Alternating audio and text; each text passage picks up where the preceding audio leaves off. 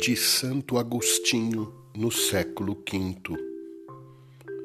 Muitas vezes nas tribulações, que tanto podem ser proveitosas quanto prejudiciais, não sabemos o que pedir como convém.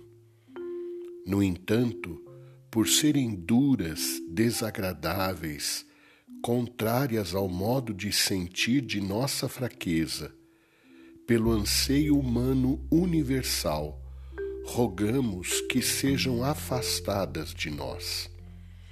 Contudo, temos de ter confiança no Senhor nosso Deus, e se não as retira, não pensemos logo que nos abandona, mas antes que por suportar generosamente os males, podemos esperar maiores bens.